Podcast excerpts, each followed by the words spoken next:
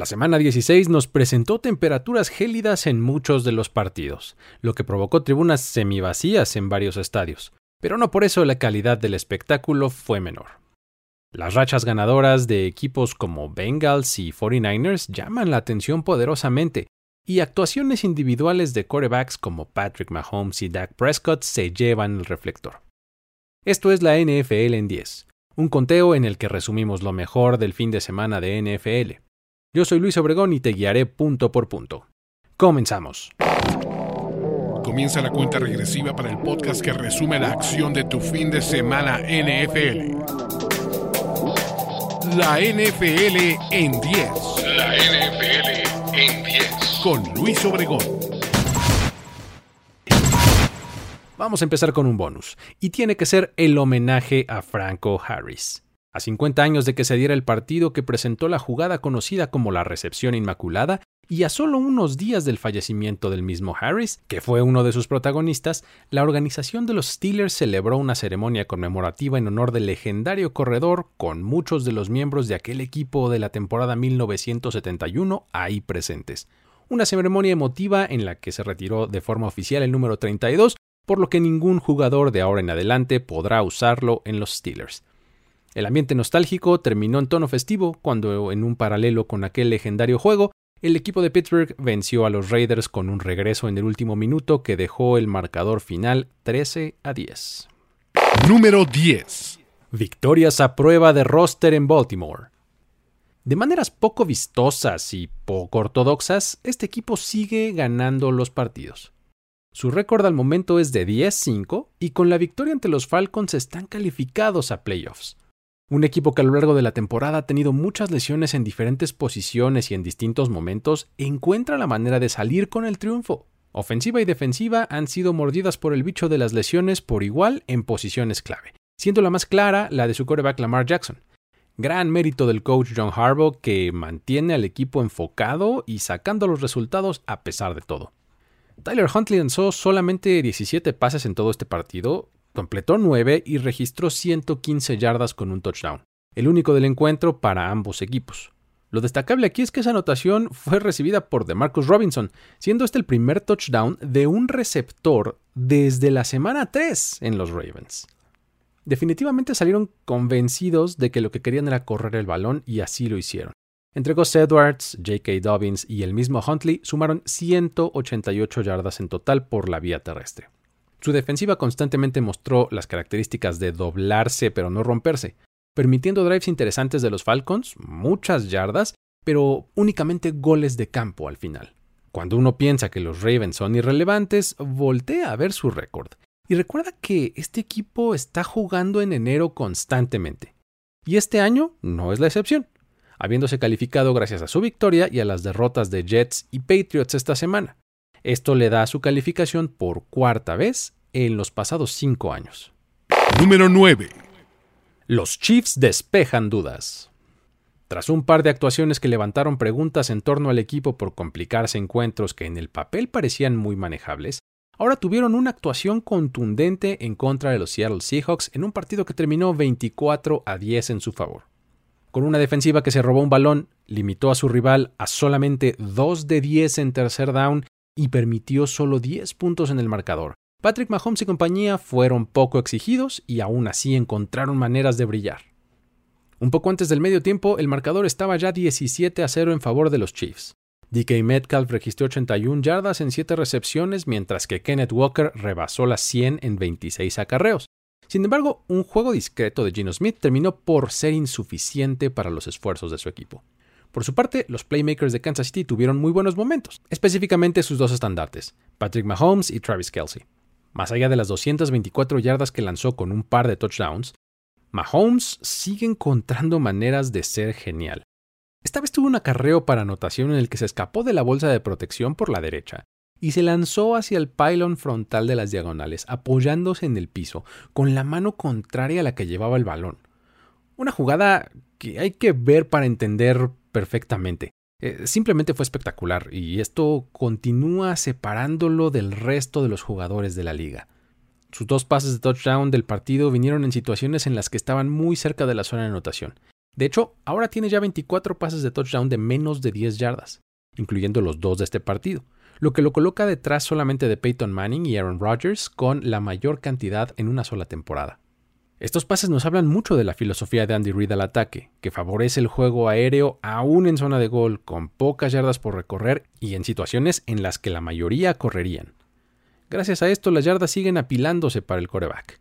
Con este partido llegó a las 4.720 en la temporada con 37 pases de touchdown, con lo que se convierte en el cuarto coreback de todos los tiempos, con cuatro temporadas rebasando las 4.500 yardas por pase y los 35 touchdowns, Aquí se une en esta categoría a Tom Brady, Drew Brees y Peyton Manning.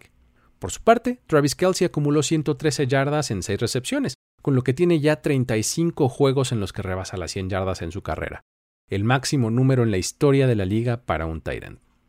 Una de las anotaciones por aire fue de Jarek McKinnon, quien ahora ya tiene 5 recepciones de touchdown en un mes calendario, igualando la marca que puso en 2013 el mismísimo Jamal Charles. Además, sus cuatro partidos consecutivos con una recepción de touchdown empatan la racha más larga de un corredor con este tipo de actuaciones desde 1970. Finalmente, los Chiefs tienen ahora un récord de 12 ganados, 3 perdidos, con lo que se convierten en el tercer equipo en registrar 12 victorias en una temporada regular en 5 años consecutivos, uniéndose a equipos como los Patriots de 2010 a 2017 y los Colts de 2003 a 2009. Número 8. Campeonato divisional para los Bills. El equipo de Buffalo se impuso con claridad a los Bears con marcador de 35 a 13, mostrando una clara diferencia de talento entre ellos y su rival, con lo que consiguieron por tercer año consecutivo el título del este de la AFC, lo que les permite ahora concentrarse en buscar la ventaja de local en la postemporada en los siguientes dos partidos. No todo es perfecto para este equipo de Buffalo, que en ocasiones tiene más entregas de balón de las que quisiera, algunas de ellas a causa directa de Josh Allen. En este partido, en el que no fue muy exigido por el rival, terminó lanzando un par de intercepciones, siendo la primera la que más llama la atención cuando estaba en territorio rival y hace un pase en el que se percibe un tanto de exceso de confianza en la fuerza de su propio brazo. Esto se ha convertido en un elemento que no se puede ignorar, ya que hasta el momento ha lanzado ya 8 intercepciones estando más allá de la yarda 50, que es el número más alto de la liga empatado con Kirk Cousins.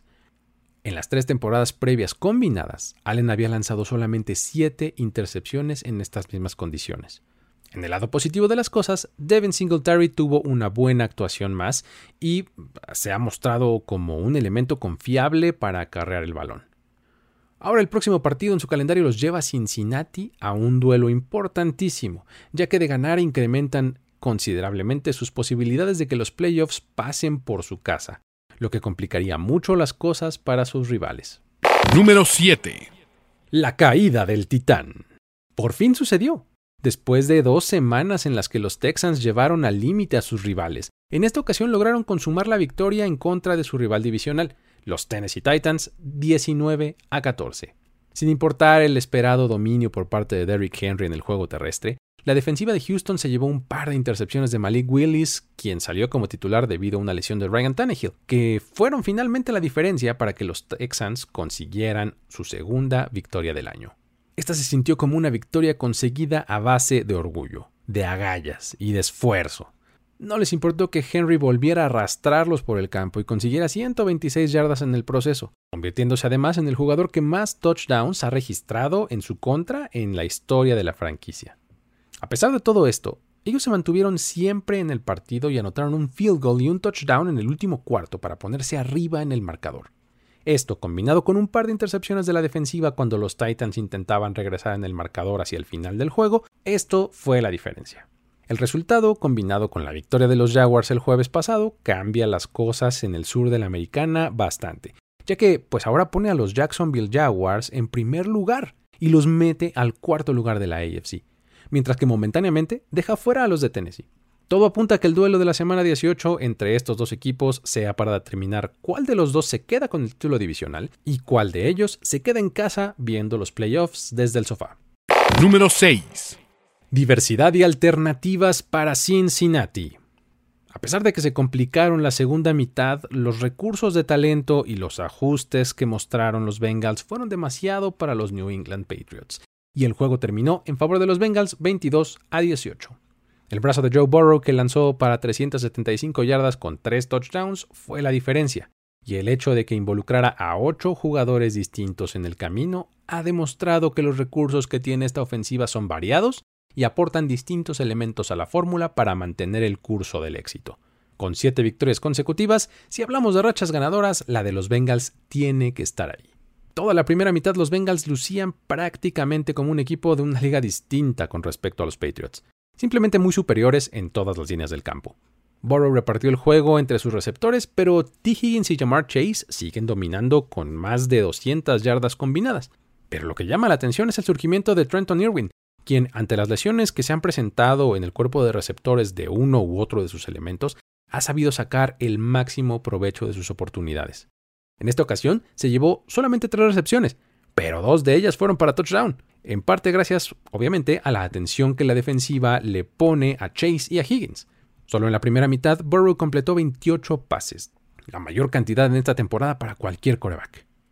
En dos cuartos, los touchdowns lanzados por Burrow fueron el mismo número de primeros y dieces que consiguió la ofensiva de New England. Por si fuera poco, siete jugadores de Cincinnati tenían más yardas recibiendo que Jacoby Meyers, que era el líder en la misma categoría de los Patriots, que sumaba para ese momento 15 yardas.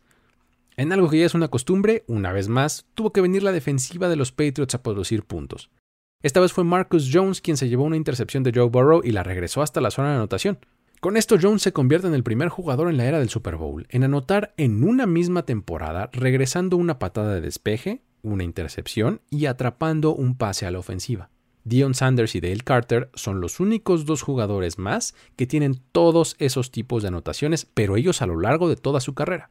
La producción ofensiva para los Patriots es tan triste que los tres touchdowns de Marcus Jones son el segundo número más alto de todo el equipo, solamente detrás de Ramondre Stevenson, que tiene seis hasta el momento en la temporada.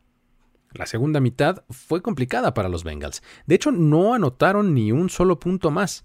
Sin embargo, su defensiva fue la clave al final del encuentro, cuando las cosas pudieron haberse salido de control. Estando ya en zona de gol del rival y con una diferencia de cuatro puntos en el marcador, Ramondre Stevenson tuvo un fumble que recuperaron los Bengals, con lo que se selló el resultado. Podemos decir que ahora el corredor ha formado parte de las dos jugadas definitivas al final del partido para los Patriots. Primero fue él el que comenzó los laterales en el juego contra los Raiders y ahora tuvo este fumble. Los Bengals llegaron a este partido ya calificados a postemporada gracias a la derrota de los Jets el jueves y habiendo tramitado esta victoria, toda su atención está puesta en el duelo del lunes por la noche de la próxima semana en el que enfrentarán a los Bills, en un duelo con grandes implicaciones para determinar el seeding de la AFC. Número 5. Freno o tropezón para Detroit. Dante Foreman y Chava Hobart fueron el obstáculo en el camino que los Lions simplemente no pudieron evitar. Entre los dos, registraron 290 yardas por tierra y en conjunto fueron la pieza definitiva para separar a su equipo de forma definitiva en el marcador. Mucho se hablaba de Detroit como el equipo más caliente de la liga, pero esto no le importó a los Panthers y se llevaron una clara victoria 37 a 23, levantando la pregunta de si esto es solamente una anomalía y debemos seguir creyendo en ellos o es una vuelta a la realidad para los Lions. No solo fue la cantidad de yardas que registraron los corredores de Carolina, sino la eficiencia con la que acarrearon el balón. Hobart registró un promedio de 10.4 yardas por acarreo, mientras que Foreman tuvo 7.9. Para el final de la primera mitad ya habían sumado 240 yardas, un máximo histórico en la franquicia, convirtiéndose además en la primera pareja de corredores en correr para más de 100 yardas en una sola mitad desde que lo hicieran Maurice Jones-Drew y Fred Taylor en 2006.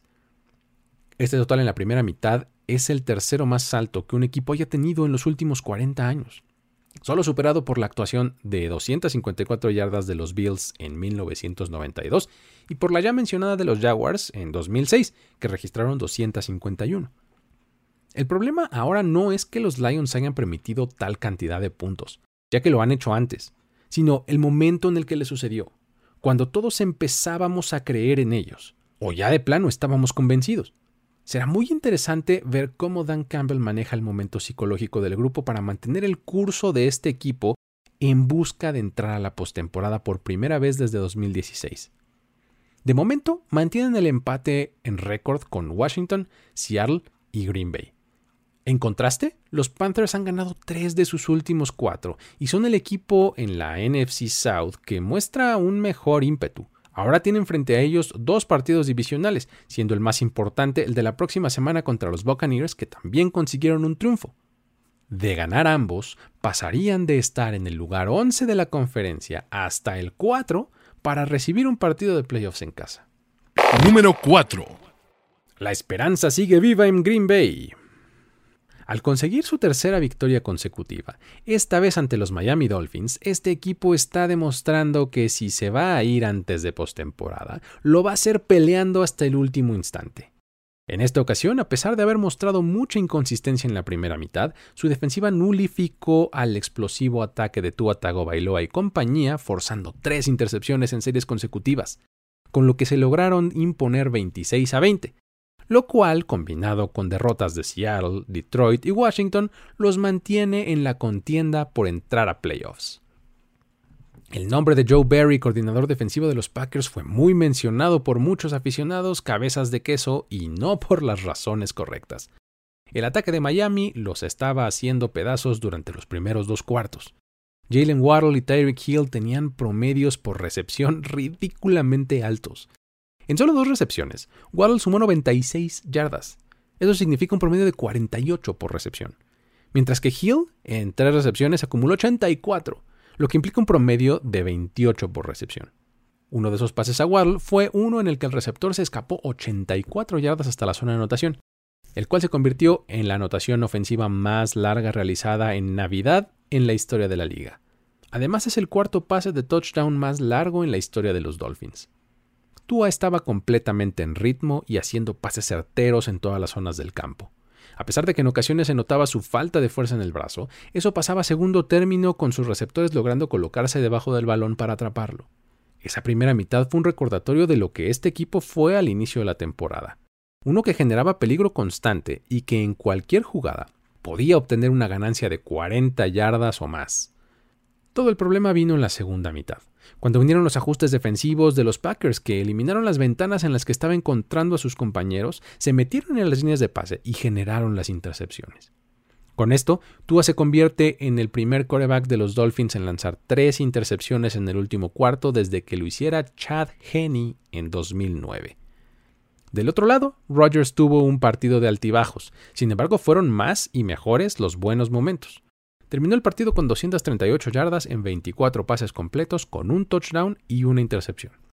De hecho, con esa intercepción llegó a 11 en esta temporada, lo que empata su segundo mayor número en toda su carrera, solo detrás de 2008, su primer año como titular. Del lado positivo, mostró que aún tiene dentro de sí esos pases maravillosos que describen un arco iris con una espiral perfecta y caen exactamente en las manos de su receptor en ese lugar en el que solamente él los puede atrapar. Finalmente, el escenario ideal para los Packers esta semana necesitaba cinco resultados diferentes.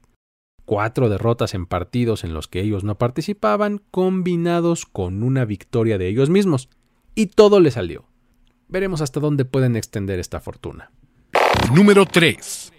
8 y contando para los Niners. Los triunfos para el equipo de la Bahía siguen apilándose de la mano de una tremenda actuación de George Kittle, que registró un par de anotaciones y 120 yardas en 6 recepciones. Complementada por un sólido trabajo de Brock Purdy, que continúa recargándose en los playmakers del equipo y en una durísima defensiva que le permite siempre estar dentro del juego. Ahora todo será cuestión de ver si la racha que hoy es de 8 victorias se puede convertir en 14 para levantar el Vince Lombardi. La actuación de Kittle lo convirtió en el primer jugador de los 49ers en tener dos partidos consecutivos con múltiples anotaciones desde que Terrell Owens lo lograra en 2002. Lo de la defensiva es simplemente espectacular. Permiten apenas 15.3 puntos por encuentro, se roban el balón constantemente y tienen un claro candidato al jugador defensivo del año, Nick Bosa, quien en este encuentro registró un par de sacks más para su cuenta personal, lo que lo deja ya en 17.5 en lo que va del año. De hecho, este es su partido número 12 con al menos un sack en lo que va de la temporada, con lo que empata la cuarta mejor marca de la liga, solo detrás de DeMarcus Ware, Justin Houston y Chandler Jones. Para Purdy, este ha sido el juego que más se le ha complicado hasta el momento, sin duda. Durante la primera mitad, el ataque de San Francisco no encontraba claridad. El pass rush de Washington, que presentó el regreso al campo de Chase Young, estuvo ejerciendo presión y lo limitó solamente a 7 puntos en los primeros dos cuartos. A pesar de eso, en la segunda mitad una escapada de 71 yardas de Ray Ray McLeod botó la tapa y a partir de ese momento las cosas fluyeron en favor de San Francisco. Purdy terminó el partido con 234 yardas, dos touchdowns y una intercepción, completando 15 de 22 pases lanzados. Con esto, ahora acompaña a Kurt Warner como los únicos dos corebacks desde 1950 en comenzar su carrera guiando a sus equipos a un récord de 3-0 y lanzando múltiples pases de touchdown en el camino. Es además el cuarto desde esa misma fecha en lanzar para múltiples pases de touchdown en sus primeros tres partidos, acompañando a Dan Marino, Jake Cutler y Marcus Mariota. Este equipo tiene una fórmula temible para postemporada y no está dispuesto a bajar el ritmo de juego ante la posibilidad de mejorar todavía su posición en el seeding de la NFC. Número 2. Un típico partido de los Vikings. Claro que el gol de campo de 61 yardas de Greg Joseph para asegurar la victoria fue espectacular, pero en realidad esta ha sido la historia de prácticamente cada uno de los juegos en los que han estado involucrados esta temporada. Este es su décimo primero del año en el que se imponen por 8 puntos o menos, el número más alto en una sola temporada en la historia de la liga. Una vez más, Kirk Cousins lanzó alrededor de 300 yardas, tuvo tres pases de touchdown. Justin Jefferson continuó con su temporada de ensueño dominando la defensiva rival. Esta vez se complementó con una gran actuación de TJ Hawkinson y una defensiva que a pesar de ser permisiva por buena parte del juego, hizo lo suficiente para marcar diferencia y dejaron tendidos a los Giants 27 a 24. Resulta de lo más llamativo examinar la diferencia de puntos de este equipo dividida en cuartos. Haciéndolo así, encontramos en lo que va del año que en el primer cuarto tienen un diferencial de menos 12. En el segundo, menos 13. En el tercero son mucho peores. Tienen menos 48. Pero en el cuarto, las cosas cambian y se van hasta más 72. Ahora, si agregamos el tiempo extra, ahí están más 6. Esto nos demuestra que sacan su mejor versión cuando más hace falta. Este partido nos dejó varios aspectos históricos a destacar. El primero es el hecho de que este field goal de la victoria es el más largo de la historia de la franquicia, mientras que es el quinto de 60 o más yardas en los últimos 10 segundos del último cuarto desde la temporada del 2000. Lo más curioso es que los Giants también estuvieron del lado perdedor en las tres ocasiones anteriores. Por su parte, Jefferson consiguió su partido número 24 en el que rebasa las 100 yardas, al registrar 133 y un touchdown. Con esto, rebasa ya a Randy Moss, quien tenía el récord con más partidos de ese tipo en sus primeras cuatro temporadas con 23. Lo más interesante es que Jay Jettas está apenas en su tercer año en la liga. Además, con esta actuación se apropia del récord de más yardas recibiendo en una sola temporada en el equipo de los Vikings, que también pertenecía a Moss. Con 10 partidos en esta temporada rebasando las 100 yardas, ahora solamente Cooper Cup, Calvin Johnson y Michael Irvin tienen más en un solo año, y está a uno solo de alcanzarlos. Es muy probable que los más incómodos con esta forma de ganar sean ellos mismos, pero también estoy seguro de que no cambiarían ni una sola de sus victorias por tener una o dos palizas más en su favor. Por otro lado, la derrota le complica las cosas tremendamente a los Giants que con récord de 8-6-1 tienen muy cerca al resto de la competencia por el lugar número 6 en la NFC, compuesta por Washington, Seattle, Detroit y Green Bay. Todos ellos tienen 7 victorias. Número 1. Más dominio de Dak Prescott en su división. En los 33 partidos que ha estado disponible para los Cowboys desde su año de novato, su récord en contra de Eagles, Commanders y Giants es de 27 ganados y 6 perdidos. La más reciente de las victorias para el equipo de Dallas sobre sus rivales divisionales vino en la víspera de Navidad, cuando se impusieron 40 a 34 sobre los Eagles en un partido en el que Dak, a pesar de comenzar con un pick six, se sobrepuso con creces y terminó con más del 77% de sus pases completos, con 347 yardas y 3 touchdowns una actuación que no hace más que comprobar su dominio en el este de la Nacional. Por supuesto que hay que mencionar que esta victoria fue sobre un equipo de Filadelfia que estuvo sin su quarterback titular Jalen Hurts, lo cual terminó pesando para ellos debido a que perdieron uno de sus mejores jugadores. Sin embargo, el resto de su roster se ha comprobado realmente talentoso. Además, las bajas estaban presentes de ambos lados, ya que la defensiva de los Cowboys estaba sin dos de sus tres corners titulares, o sea, no estaba Jordan Lewis ni Anthony Brown, además de que estaban sin Leighton Van Der Esch, es decir, su linebacker central titular. Garner Minshew fue el encargado de guiar a la ofensiva de los Eagles, y aunque por momentos las cosas se le salieron muy bien, al grado que terminó con más de 300 yardas lanzadas con un par de anotaciones, también tuvo cuatro entregas de balón, dos intercepciones y dos fumbles. Estas entregas fueron la clave para que una defensiva de Dallas que había sido permisiva en las últimas semanas, y esta también lo fue, le diera oportunidades extras a su ataque para sobreponerse a una desventaja que en dos momentos diferentes del partido llegó a ser de 10 puntos. El juego terrestre de los Cowboys, aunque fue productivo, en esta ocasión tomó el asiento trasero ante un juego por pase que dominó por completo. CeeDee Lamb recibió 10 pases para 120 yardas con un par de touchdowns, una actuación en la que dejó clara su posición de receptor principal del equipo. Esta actuación lo colocó como el primero en registrar al menos 100 yardas en la primera mitad de un partido desde que su compañero Michael Gallup lo hiciera en 2020. Curiosamente, fue también en la semana 16, también en casa y también contra los Eagles. Si agregamos el hecho de que en esa primera mitad consiguió 8 de sus 10 recepciones, el último jugador en lograrlo así fue Michael Irvin en la semana 7 de la temporada 1993 cuando enfrentaron a los 49ers. Este es ya su segundo partido con 10 o más recepciones y 100 o más yardas con 2 touchdowns, lo cual empata a Mari Cooper con el número más alto de partidos de estas características en la historia del equipo. Sin embargo, uno de los momentos más espectaculares del partido no estuvo a cargo de Lamp, sino del recién llegado veterano receptor T.Y. Hilton, quien se llevó un pase de 49 yardas de Prescott en tercera y 30 yardas por avanzar, lo cual le permitió a los Cowboys permanecer en el campo y terminar anotando puntos en esa serie. En ese pase, de acuerdo con Next Gen Stats, el balón viajó 62.1 yardas en el aire y tenía una probabilidad de ser completo de solamente 22.5%.